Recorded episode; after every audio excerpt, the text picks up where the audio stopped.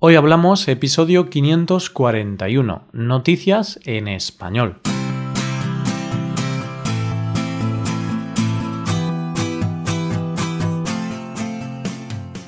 Bienvenido a Hoy Hablamos, el podcast para aprender español cada día. Ya lo sabes, publicamos nuestro podcast de lunes a viernes. Puedes escucharlo en iTunes, en Android o en nuestra página web ya sabes que tienes disponible la transcripción de este episodio y una hoja de trabajo en PDF con ejercicios y explicaciones de vocabulario y expresiones.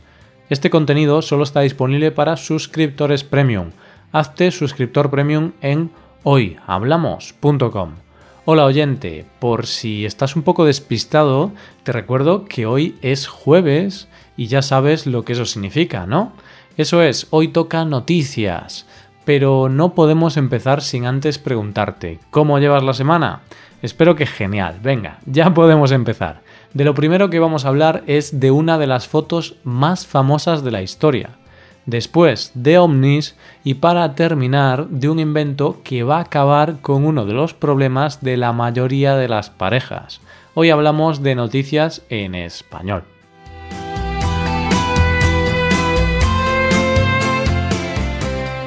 ¿Sabes esa frase oyente que dice que una imagen vale más que mil palabras? Y es que a veces una imagen, una simple fotografía, puede tener más impacto que cualquier cosa que nos cuenten. Seguro que ahora mismo te vienen a la cabeza fotografías que han pasado a la historia, y no solo a la historia del mundo, sino a tu propia historia. Desde la del hombre llegando a la luna hasta esa fotografía tan especial de cuando eras pequeño. Imágenes que cuentan cosas, porque el simple hecho de observarlas te hacen recordar buenos momentos y también malos momentos. Y la verdad es que tengo que confesarte que siempre me ha parecido mágico el trabajo de los fotógrafos. Estar en el sitio adecuado, en el momento preciso y tener la intuición de que ese es el momento exacto solo ese, y de disparar y captar un momento, captar ese instante, tener la capacidad de convertir el presente en inmortal. Si te pregunto cuál es la imagen que durante años ha sido el símbolo del fin de la Segunda Guerra Mundial, seguro que la respuesta te viene enseguida a la mente, el beso. Sí, esa fotografía donde se ve a un marinero besando a una enfermera en Times Square el día que se puso fin a la guerra. Es una imagen icónica, que dio la vuelta al mundo y de la que incluso se siguen haciendo camisetas hoy día. Pues esta semana la fotografía ha sido de nuevo noticia, porque uno de sus protagonistas, el marinero de la foto, George Mendonça, ha muerto a los 95 años en la residencia de ancianos donde residía. Con él se va el último testigo de la historia real detrás de la fotografía, ya que la mujer de la foto Greta Zimmer Friedman y el fotógrafo Alfred Einstein ya habían fallecido. ¿Y por qué te digo la historia real? Pues porque aunque la imagen cuenta una historia cierta, muestra un beso real por la celebración del fin de la Segunda Guerra Mundial, como tantas cosas en la vida, no todo es lo que parece. George estaba ese día de permiso en Nueva York y había quedado con una chica. Antes de quedar con ella, se entera de la noticia del fin de la guerra y, como es lógico, lo celebra. Bebe un poco de alcohol y sale a la calle a celebrarlo con la multitud que llenaba las calles. Y en un momento dado, llevado por la emoción, besó a una mujer desconocida que pasaba por allí. Y en ese momento Alfred aprieta el botón de su cámara, dispara e inmortaliza el momento. La foto se publica bajo el nombre BJ Day día de la victoria sobre Japón. Y sin ser pareja, ese beso da la vuelta al mundo. Como te podrás imaginar, todo el mundo se preguntó ¿quiénes son los enamorados? Hay que aclarar que el fotógrafo publicó la foto sin el nombre de los protagonistas y jamás reveló sus nombres. Y claro, todo el mundo quería ser la icónica pareja, así que cientos de personas dijeron ser ellos y por lo tanto hubo que recurrir al reconocimiento facial para descubrir que en realidad ese marinero besucón era George Mendonça. Más complicado fue dar con la mujer, ya que durante un tiempo la revista Life dijo que era Edith Shane, hasta que la verdadera protagonista, Greta Zimmer, 20 años después, vio la foto y dijo, pero si esta soy yo. Llamó a la revista y les dijo, oye, que creo que ha habido una confusión, porque esa mujer soy yo. Y fue ella la que confirmó la historia real, que no fue algo romántico, sino una forma de decir gracias a Dios, la guerra ha terminado. Y así es como aquellos dos jóvenes que no se conocían de nada pasaron a la historia por la intuición de un fotógrafo que no vio una foto, vio historia. Espera, espera, Roy, no vayas a terminar la noticia, que me queda una pregunta. Antes dijiste que George había quedado con una chica ese día. ¿Qué pasó? ¿La vio? Pues sí, de hecho, no le fue nada mal, porque aquella mujer terminaría siendo su futura esposa. Así que podemos decir, sin miedo a equivocarnos, que aquel día fue uno de los más importantes no solo para la historia, sino también para George. En la siguiente noticia voy a contarte algo que puede cambiar el rumbo de la historia, que puede cambiar el mundo tal y como lo conocemos actualmente. Sabíamos, oyente, que antes o después este día iba a llegar.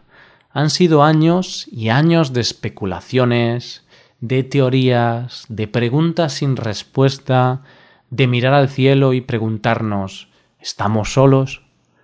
Pero no ha sido hasta 2019 cuando hemos tenido la respuesta que tanto esperábamos y temíamos al mismo tiempo. No, no estamos solos. Lo sé, oyente, sé que es una información impactante y puede que te esté costando reaccionar. No estamos solos, en serio, pero ¿qué han descubierto? ha sido en Marte.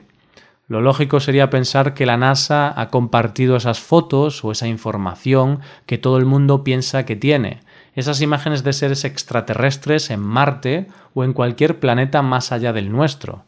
Seamos sinceros, todos pensamos que la NASA o los gobiernos saben más de lo que nos quieren contar, que seguramente hayan encontrado cosas inexplicables para las que puede que no estemos preparados todavía. Pero tengo que decirte que esta increíble revelación, que no estamos solos, la ha compartido la policía de Australia. La policía de Australia, venga ya, Roy, ¿te estás riendo de mí? Que no, que no, oyente, que han hecho esta afirmación desde su cuenta oficial. Pero Roy, no seas ingenuo, que se lo pueden estar inventando, que es como si lo digo yo en Twitter. No, oyente, que por primera vez se han aportado pruebas. El caso es que la policía de Australia ha subido un vídeo a las redes sociales. Es un vídeo de una tormenta e incluyeron el siguiente texto. Después de revisar las imágenes de las cámaras de vigilancia durante la tormenta que tuvo lugar la noche anterior en la ciudad costera, parece que no estábamos solos. Y es que en el vídeo se puede ver en medio de la tormenta un extraño elemento, un objeto de forma circular y luminoso que aparece de la nada. Se mueve y tras unos segundos desaparece. Y una cosa está clara, no es un producto de la tormenta, no es un relámpago o algo parecido, es algo inexplicable, vamos, que es un platillo volante de toda la vida. ¿Y ahora qué, oyente? ¿Cómo te quedas?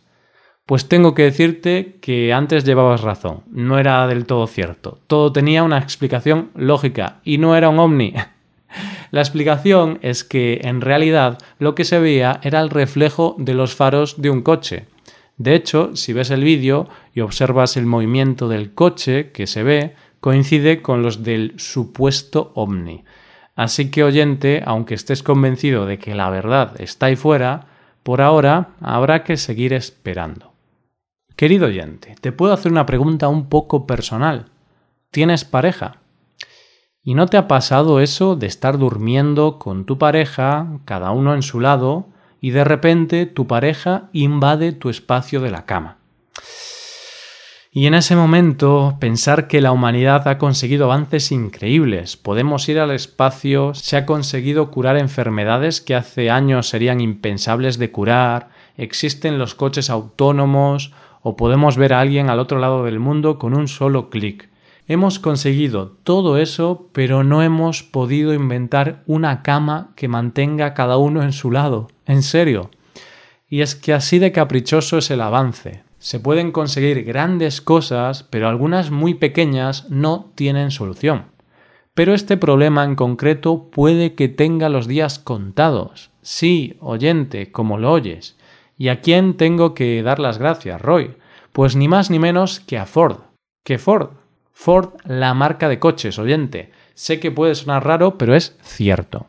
Ford ha creado un experimento donde se proponen demostrar cómo la tecnología automovilística puede adaptarse a la vida cotidiana. Ellos se plantearon que cuando una persona se mueve de su posición en la cama es como si se desviara de su trayectoria inicial. Uniendo ideas, pensaron que al fin y al cabo es lo mismo que un coche, que hay que conseguir que se mantenga siempre en la ruta marcada así que aplicaron la tecnología automovilística a una cama. ¿Y cómo lo han hecho?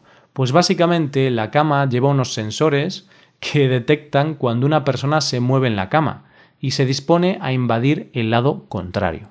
Y entonces, muy suavemente, a través de una banda que lleva incorporada, inclina la cama hasta colocar a la persona sin que se despierte en su lado de la cama. Una idea genial, ¿no? Estos de Ford son la leche. Primero inventaron el sistema Fordista de producción, revolucionando el sector del automóvil, y ahora esto. un aplauso para ellos. sé lo que te estás preguntando, oyente. ¿Dónde se puede comprar este milagro en forma de cama? Pues lamento decirte que por ahora es solo un prototipo y no está prevista su comercialización. Lo siento, oyente, si te he dado falsas esperanzas. Pero piensa en lo más importante. Está inventada, y si ya existe, es solo cuestión de tiempo que se pueda comprar. Así que solo hay que tener un poco de paciencia, y dentro de poco podrás dormir tranquilamente en tu lado de la cama sin temor a invasiones nocturnas. Y esto es todo por hoy. ¿Qué te han parecido las noticias? Puedes dejarnos tus impresiones en nuestra web. Con esto llegamos al final del episodio. Te recuerdo que en nuestra web puedes mejorar tu español de distintas maneras. Por un lado, puedes hacer clases por Skype con profesores certificados y nativos de España. Y por otro lado, puedes hacerte suscriptor premium para poder acceder a la transcripción y a una hoja de trabajo con cada episodio del podcast. Todo esto lo tienes en hoyhablamos.com. Esto es todo, mañana volvemos con un nuevo episodio de conversación real y sin guion entre dos nativos. Lo dicho, nos vemos en el episodio de mañana. Pasa un buen día, hasta mañana.